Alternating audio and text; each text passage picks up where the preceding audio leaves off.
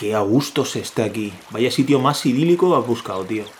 Mira, hemos venido aquí porque el otro día conocí a alguien que me ha dicho va a resolver los problemas del país.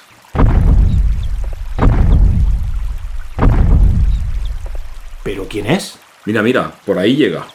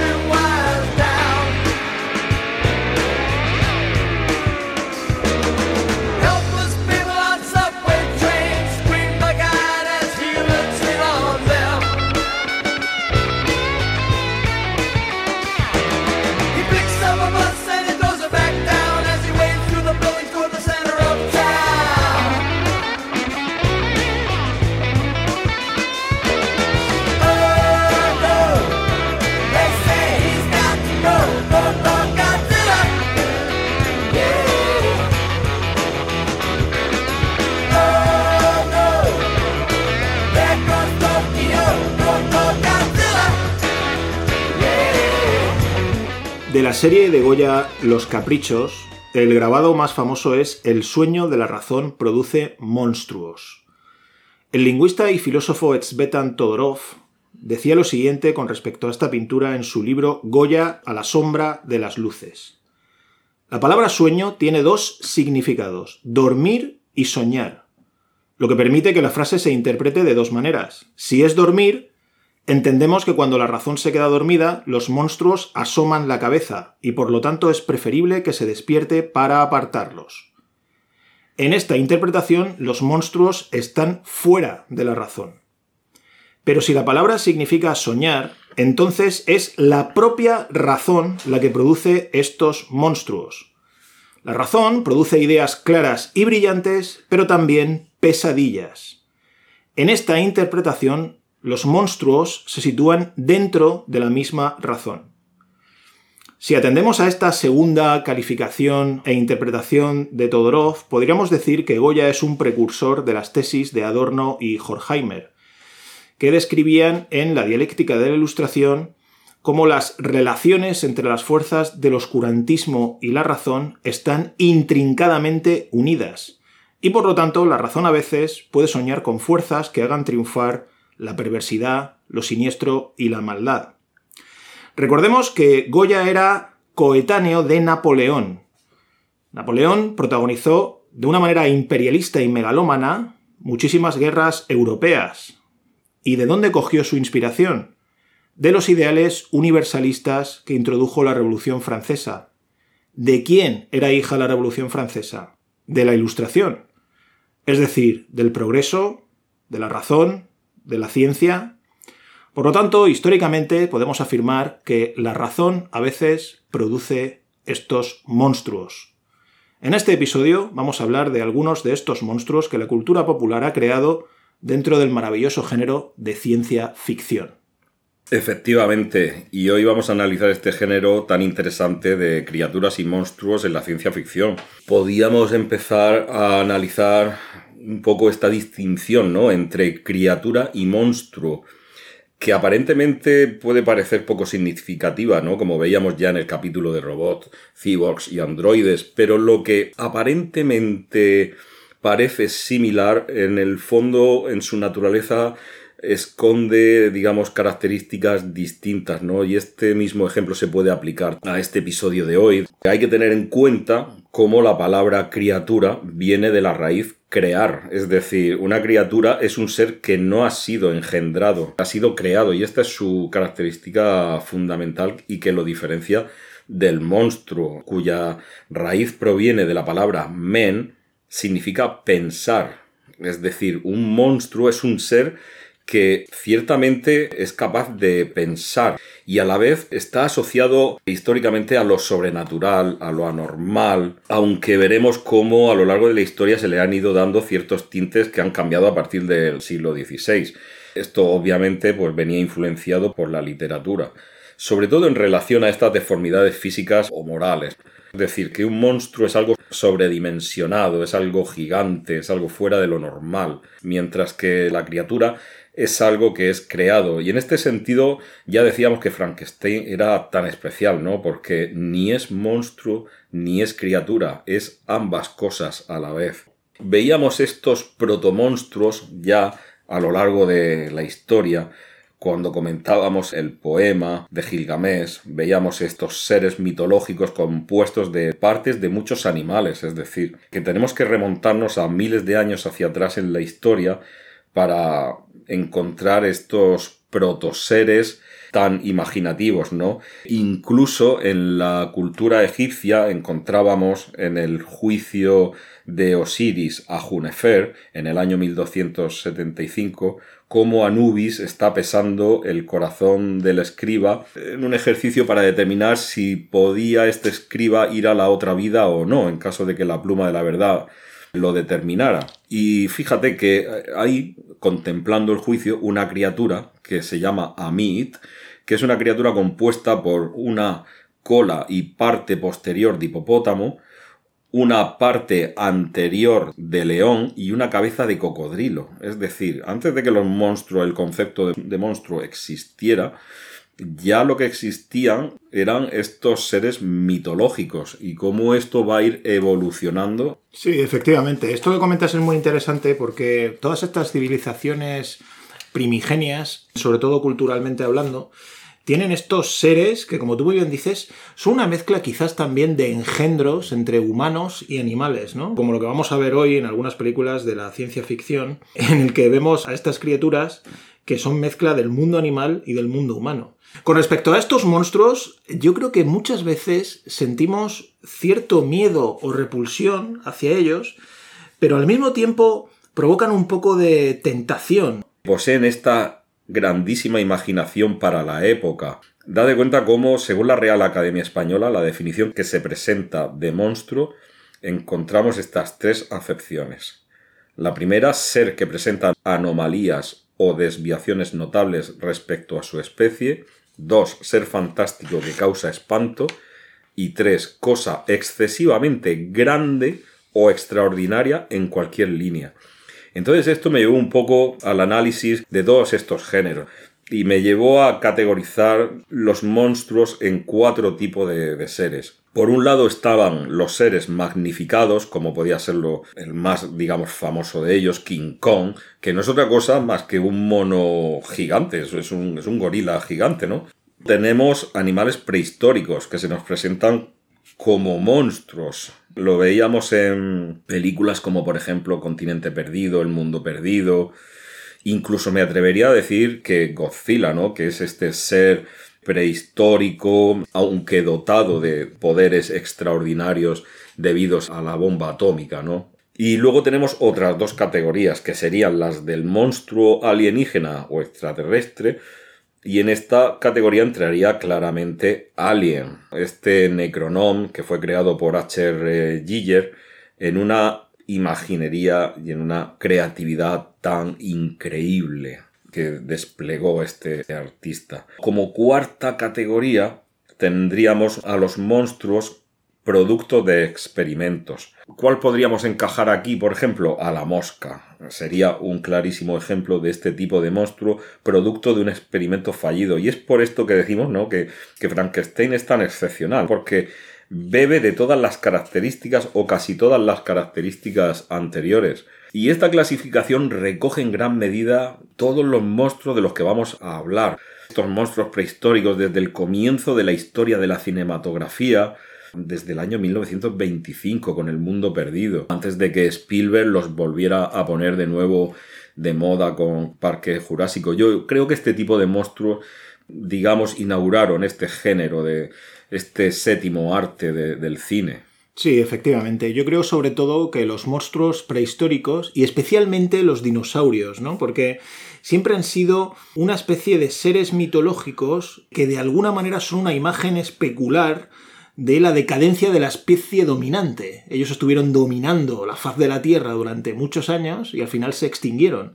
Entonces yo creo que esta mitología le genera o le ha generado siempre al ser humano una especie de temor y al mismo tiempo de admiración.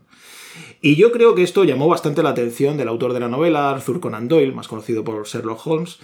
Y la película esta muda de Harry Hoyt de 1925 es una maravilla porque combina perfectamente el carácter documental y lo poético, que es ese, ese sentido de poesía que tenía el cine mudo primigenio y que yo creo que a veces no se llega a ver porque las actuaciones son obviamente muy exageradas por parte de los actores y las actrices, pero que este tipo de subgénero de ciencia ficción ya primigenio con respecto a monstruos prehistóricos y especialmente dinosaurios define ese tipo de películas que luego Spielberg va a explotar con Jurassic Park y toda la saga de Godzilla. Sí, sí, es que parece que hasta mediados de los años 50 lo único que encontrábamos como monstruos pues eran estos animales gigantomáticos, ¿no? King Kong en el año 33, el monstruo de los tiempos remotos, película del 53 o, o la propia Godzilla, ¿no? Del 54. Sí, hacer referencia al monstruo de los tiempos remotos de 1953, película dirigida por el francés Eugène Loury. Es una película extrañísima en la filmografía de este director que se formó al lado de Abel Gans en su película absolutamente brutal y maravillosa sobre Napoleón, que en algún momento tendremos que comentar aquí, por supuesto. Y este, en este monstruo de los tiempos remotos participaba Ray Harryhausen, que fue este diseñador de monstruos que comenzó a hacer trabajos con el stop motion. Y recordamos todos, yo particularmente es una película que me encanta porque la vi muchas veces con mi padre de crío, Jasón y los Argonautas, donde él era el que, el que se dedicaba a mover y a dar vida a todos estos bichos y monstruos mitológicos. Y si te parece, podemos hacer una especie de comparación, de similitud entre los monstruos prehistóricos, fundamentalmente dinosaurios, ¿no? Y King Kong, porque ya en King Kong el monstruo genera cierto romanticismo, ¿no? Sí, es que, es que King Kong es un monstruo, es un monstruo con sentimientos, ¿no? Sí, sí, sí. Eh, se vuelve loco, tiene este romance con Faye Ray, ¿no? Con esta actriz. Y es un romance perverso, siniestro, porque es un gorila gigantesco que secuestra a esta mujer y se la lleva a la parte de, arriba del Empire State en Nueva York.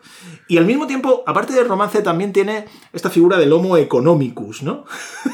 Sí, efectivamente. Este empresario que va con su visión capitalista, ¿no? Va ya a ir haciendo sus especulaciones mentales sobre cómo sacar rendimiento a esta criatura en Estados Unidos. Y además, esto me da un poco que pensar, ¿no? Toda esta cultura norteamericana que había respecto al tema circense, que iban recorriendo todo el país, lo veíamos en Freaks de Todd Browning, como estas atracciones eran, digamos, los espectáculos principales de los que podía participar la población, así de una manera más generalizada, ¿no? Sí, sobre todo esto se dio mucho a raíz de la crisis económica, ¿no? Del crack del 29. Espectáculos en los que ya era como reírse del otro, ¿no? De lo, precisamente de lo que tú has dicho antes, de criaturas monstruosas, ¿no? Criaturas deformes, con deformidades físicas, etc. Bueno, King Kong, decir que para nosotros la película mítica es la del 33 de la RKO, lógicamente, aunque también se han hecho las versiones muy conocidas del 76 de Dino de Laurentiis y la última del 2005 de Peter Jackson.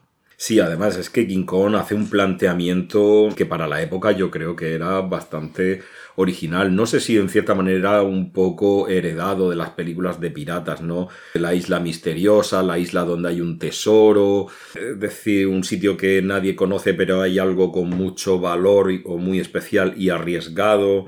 En esta década de los 50, donde el western ya estaba entrando un poco en decadencia y estaba sobreexplotado, encontrábamos películas más de este tipo, ¿no? El que si el monstruo submarino, el escorpión negro, el ataque de los cangrejos gigantes, tarántula, Sí, el ataque de los cangrejos gigantes me parece una película de Roger Corman absolutamente fascinante. la humanidad en peligro, ¿no? No sé si eran estas hormigas tan tremendas, ¿no? Sí, sí, las hormigas. Dem, la humanidad en peligro de Gordon Douglas. Maravillosa película también. Increíble. Y claro, entonces esto es lo que decimos, ¿no? Que este género de monstruos es donde ya se ve claramente esta evolución y me gustaba esta, esta introducción que has hecho sobre Goya, porque efectivamente Goya fue un pintor que retrató con una sensibilidad muy acertada estos monstruos, como decías, que el ser humano es capaz de hacer en su pensamiento y, este fabuloso pintor eh, plasmó en sus pinturas, en esta etapa oscura, que es maravillosa, ¿no? Sí, acordémonos de su pintura más famosa, Saturno devorando a su hijo, donde Saturno es presentado como esa divinidad monstruosa. Y aquí lo interesante de toda esta gigantomaquia que acabas de comentar, de estos monstruos, creo que se diferencia bastante de la tradición romántica, ¿no? De esta tradición de lo sobrenatural. Digamos que lo que hace interesante a este subgénero es que ya las criaturas se muestran con características hipernaturalistas, modernas e incluso futuristas, como te has dicho antes, de Godzilla, que es ya un dinosaurio monstruoso del fondo del mar que tiene unos poderes incalculables. ¿no? Y esto me resulta interesante porque, claro, ya la fantasía gótica, lo sobrenatural mitificado, tema del vampiro, los temas fantasmagóricos de las novelas góticas, y todo esto ya pasa a un modernismo más en conexión con lo científico, ¿no? En este caso en particular con el mal uso que se hizo de la ciencia. Efectivamente, y sin embargo vemos que, bueno, date cuenta como hasta el año 80, la década de los 80, digamos, ahí es cuando se va a dar un salto cuantitativo y cualitativo. Estas películas que ya nos presentaban monstruos con inteligencia, ¿no? Star Wars nos presentaba a Jabba the Hutt, por ejemplo, seres ficticios, efectivamente, pero que ya presentaban estas características. Y si bien estas películas ya inician una nueva evolución, que lo iremos viendo más claramente en las siguientes como Alien o La Cosa de Carpenter del 82, películas, bueno, absolutamente fabulosas. Sí, desde luego. Y son películas que, por otra parte, mezclan el género de ciencia ficción con el género de terror o incluso de thriller, ¿no? Que es algo que hace la ciencia ficción de manera bastante fantástica, que es mezclar varios géneros a la vez. Sí, efectivamente. Y además veíamos en esta nueva evolución de los monstruos cómo ya los monstruos van a desarrollar otro nuevo tipo de características como es el instinto de supervivencia, ¿no? Como eh, esto es algo básico en, en toda especie.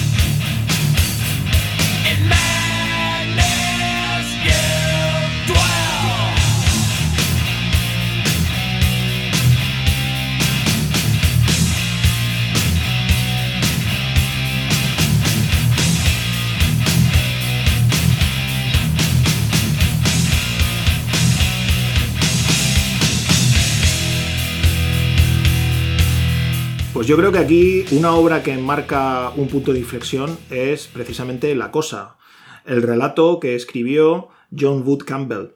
Y fíjate lo que decía Harry Bates, el editor de Outstanding Stories of Super Science, decía, una vez compré un número de Amazing Stories y lo encontré francamente inmundo, lleno de trivialidades, de vulgaridades, de puerilidad. Pensando en ello me pregunté si no habría lugar en el mercado para una revista del mismo tipo que Amazing, pero mejor escrita y con mejores autores. Y resulta que el autor de la cosa, John Wood Campbell, se convirtió con 27 años en el editor jefe de la revista. En su opinión, el carácter de la ciencia ficción que era importante remarcar era que atrajera a un público más adulto. Es decir, aquí, con el retrato de la cosa, digamos que es lo que tú has dicho antes, la ciencia ficción toma cuerpo y toma madurez. Y fíjate a los autores que editó y que publicó John Campbell. Publicó a Alfred Elton Van Vogt, Robert Heinlein, Theodore Sturgeon e Isaac Asimov. Hay que recordar también que descartó algunos trabajos de Ray Bradbury, nadie es perfecto. Pero este relato de la cosa ya lo que plantea es el monstruo alienígena que puede tomar la identidad de la persona a la que posee, de la materia de la que se alimenta. Y esto me parece muy interesante. Efectivamente, en la apariencia, ¿no? En tomar la apariencia. Esto es. Y este argumento, fíjate que se llevó al cine dos veces. La de John Carpenter del 82 que tú has dicho, y también una anterior que se llama El Enigma de Otro Mundo de 1951, dirigida a medias, dicen, por Christian Nyby y Howard Hawks. Howard Hawks realmente se dedicó básicamente a producir y no dirigió mucho. Y en este relato, en este guion que se hizo de la película, se quitó precisamente este tema de la apariencia que tomaba la cosa, ¿no? Y yo creo que pierde bastante la película porque se convierte, como decía uno de los personajes de la película, en una zanahoria con inteligencia. Una especie de extraterrestre antropomórfico que, que no tiene mucha gracia, ¿no?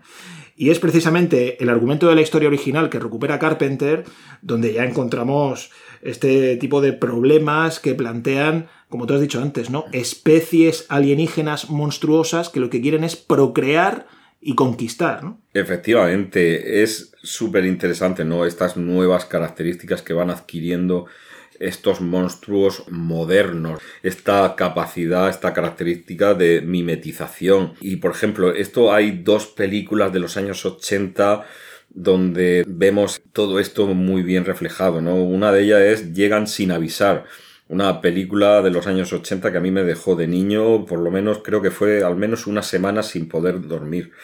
Y luego su readaptación en el año 87 que es Depredador, porque es absolutamente el mismo argumento. Es un extraterrestre que llega a la Tierra a cazar humanos para luego llevárselos como trofeos. Y aquí vemos ya este nuevo rol del monstruo como cazador, que además se mimetiza, que además ataca por sorpresa usando tácticas, estrategia.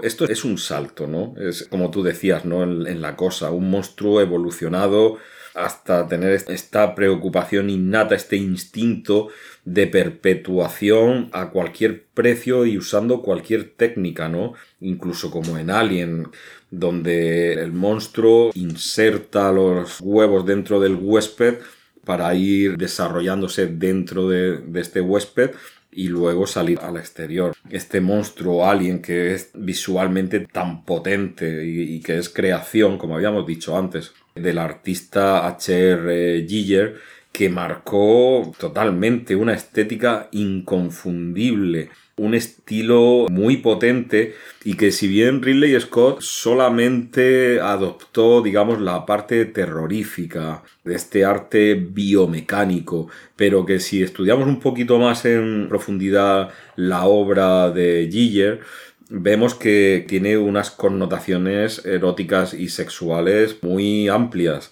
En fin, a mí Giger me encanta, es tremendo. Sí, haremos, cuando hagamos el programa de Alien, hablaremos de Giger en, en extenso.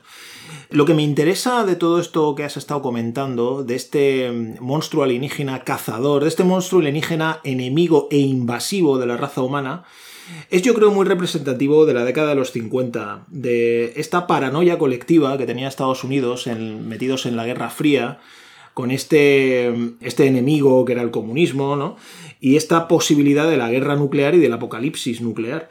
Y esto se refleja en estas obras en una dicotomía muy, para mí, muy interesante, que es la de los militares por un lado y los científicos por otro. Fíjate que en el relato de la cosa y también en la película del 51, se muestra a los militares como seres valientes, listos, pragmáticos, y en cambio los científicos son ingenuos, irresponsables, excesivamente teóricos, muy intelectualoides. Y claro, aquí me parece muy sugerente esto de dar la espalda un poco a la ciencia premeditadamente, ya resguardándose todo en lo militar. Y cómo esto tiene realmente su vuelta de tuerca en el uso bélico y militarizado de la ciencia. Por eso me parece interesante también el personaje de Godzilla, ¿no? Porque es un monstruo que al final duerme plácidamente, podríamos decir, ¿no? En el fondo del mar. Y son las bombas que tira el humano al fondo del mar lo que acaban despertando al monstruo y el monstruo al final se venga. Es este reflejo, ¿no? Efectivamente, esto es, es lo que dice, ¿no? Es despertar al monstruo. Exacto, despiertas al monstruo mitificado o digamos de la cultura popular, pero es una metáfora de que estás despertando también al monstruo de la ciencia, a este monstruo de la razón, ¿no? Que hemos hablado antes con Goya, que es la ciencia que puede generar monstruos también. Y esto, como digo, tiene un claro reflejo en la película del 51 de la versión de la cosa. Aunque hay que recordar que tiene una infinita mejor factura la versión, el remake que hizo Carpenter en el 82, que es una película que juega por momentos con el cine negro, que establece unos roles de funcionamiento entre los personajes que están perfectamente descritos, y es una película muy a reivindicar. ¿eh? Sí, sí, totalmente, ¿eh? porque como estás diciendo, integra, digamos, de una manera absolutamente perfecta y exquisita la intriga y el terror. ¿Y qué me dices de estos monstruos? Producto de, de experimentos de científicos como pueden ser la mosca, ¿no? Porque pienso que es en esta película donde mejor podemos visualizar este ejemplo, el del error, el de la suerte, y además esto me, digamos, me traía un poco a, a, la cabeza a alguien tan estimado en nuestros programas como suele serlo habitualmente Aristóteles y su obra que versa sobre la reproducción de los animales. Nos hablaba de los monstruos como un fenómeno que va en contra de la generalidad de los casos, pero no en contra de la naturaleza, sino como un producto resultante de algo fracasado, ¿no? De la aberración, del error. Al final, los fracasos y los errores engendran a los monstruos y esto, esto se ve aquí claramente. Como decíamos, en Frankenstein, que también participa de, esto, que es un experimento fallido, ¿no? De intentar crear al hombre perfecto, pero al final, pues eso, ¿no? ¿Qué resulta? Claro, Frankenstein es el primer monstruo que sí que tiene conciencia de ser un monstruo. Él es, digamos, una criatura, un monstruo inteligente, culto, pero él ve que su apariencia física provoca rechazo. Aquí es lo que está, aquí es la miga, ¿no? Claro, y esto es lo que me parece interesante, ¿no? Como Aristóteles ya en su momento reflexionara pues acerca de esto y llegara a la, conclusión que algo monstruoso era producto de un fracaso, un fracaso en la concepción del ser en sí mismo, ¿no? Y al final siempre tenemos que recurrir un poco a los padres pensadores. Cuando hablas de esto, la mosca yo creo que es un buen ejemplo, porque la mosca hay que recordar que hay dos versiones, está la versión del 58, bueno, hay más, hay más partes, pero de cada una de ellas, pero digamos que las dos versiones son la del 58 de Kurt Naumann y luego la del 86 de David Cronenberg, pero la mosca del 58 de Naumann yo creo que es un título verdaderamente insólito en el cine de ciencia ficción de los años 50, porque es una película bastante intimista. De hecho, se diferencia de todas las demás en que el espacio que usa es un espacio cotidiano de una casa victoriana, de una familia normal de los Estados Unidos. Y el científico aquí no es tampoco exactamente un científico loco, sino que es un científico que actúa con cierto altruismo por el bien de la humanidad. Y cuando inventa este diseño de teletransporte de objetos y seres vivos y se mete él dentro, la mosca, que se introduzca la mosca es algo fortuito, es lo que tú has dicho con Aristóteles, ¿no? Es un error. Entonces, el personaje científico aquí no está abusando de la ciencia, sino que es una tragedia vital lo que le ocurre. Por lo demás, hay que decir que tampoco es una película excesivamente interesante en cuanto a su factura, aunque tiene escenas míticas, ¿no? Como cuando el personaje se está transformando en mosca y tiene la cabeza cubierta con un trapo y llega su mujer y se la quita, o cuando su propia mujer tiene que asesinarlo.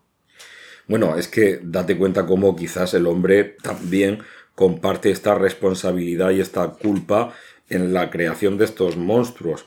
Leía hace unos días a C.S. Lewis y bueno, resaltaba Lewis la idea de la conquista de la naturaleza por parte del hombre. Y fíjate lo que él decía en su libro La abolición del hombre. Decía lo siguiente, tanto para la magia como para la ciencia aplicada, el problema es cómo someter la realidad a los deseos de los hombres. La solución es una técnica y ambas en la práctica de esta técnica están prestas a hacer cosas hasta entonces consideradas como repugnantes e impías, tales como desenterrar y mutilar a los muertos.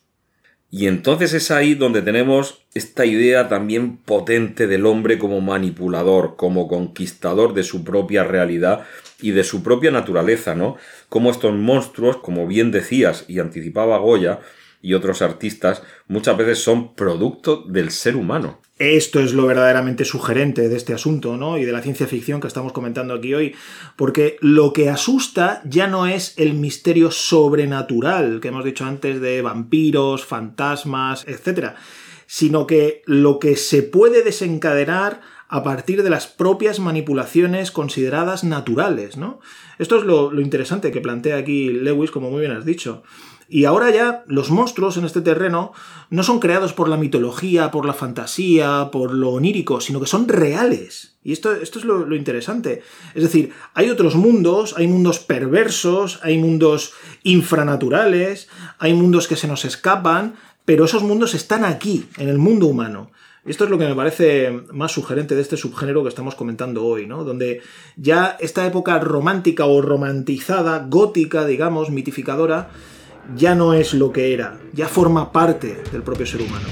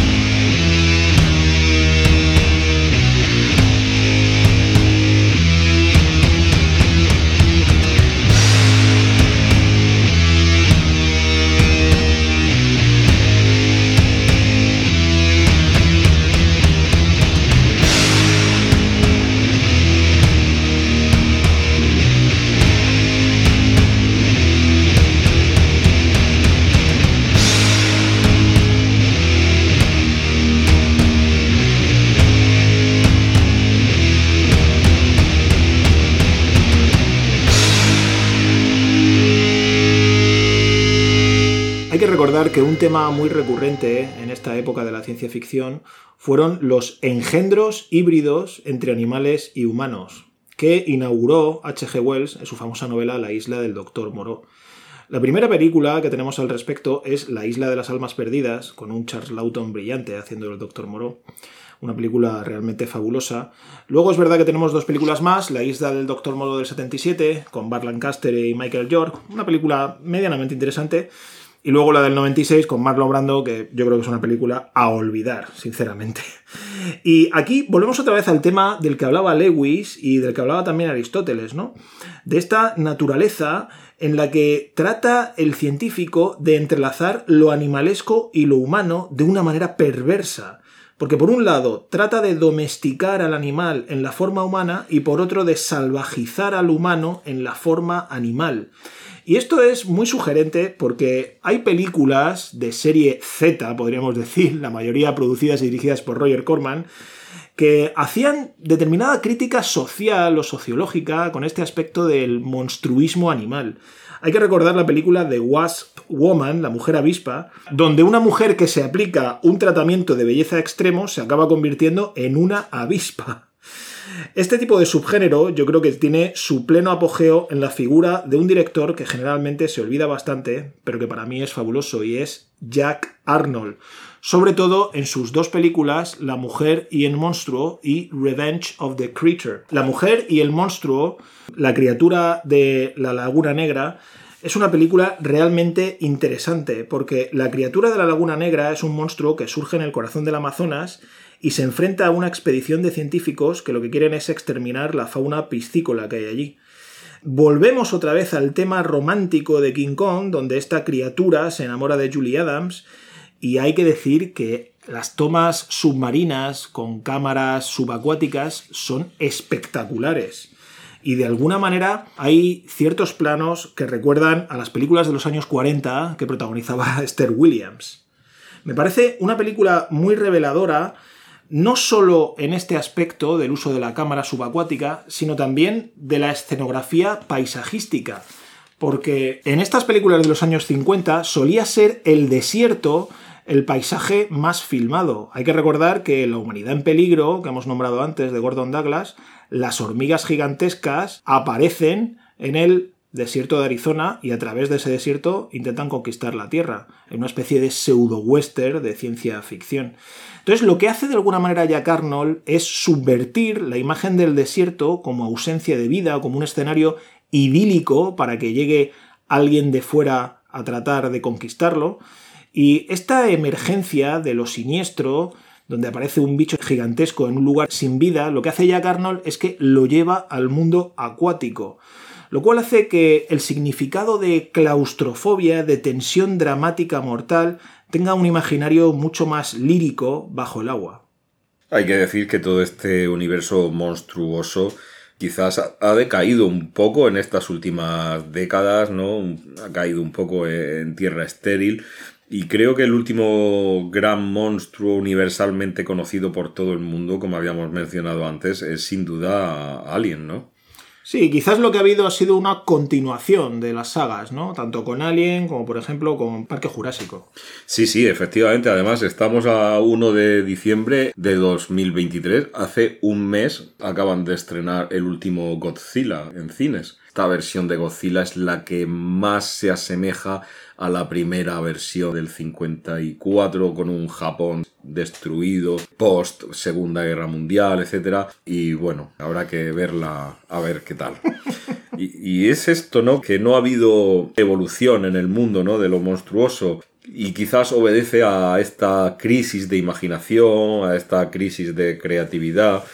Porque, claro, no es sencillo dar con artistas que tengan esta creatividad, esta potencia visual, que al final son los que originan estos universos, estas creaciones únicas e icónicas como las de Alien, donde rápidamente pues es identificable por todo el mundo, ¿no? Es algo popular y conocido. Una lástima porque, bueno, es un género que tiene un gran atractivo.